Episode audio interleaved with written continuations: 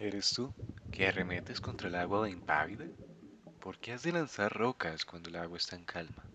Y la superficie uniforme revela que no ha habido nadie que la haya tocado. ¿Por qué violentar el fondo marino y el cruce tranquilo de las corrientes? ¿Acaso quieres que el agua brote y el estanque te exhorte a expulsar burbujas por la boca? Fragúa tu alma como las ondas del viento que acarician la superficie, verde, morada, por las algas, por la vida interna, viviendo en las vertientes de los ríos hasta hacer cantos en praderas.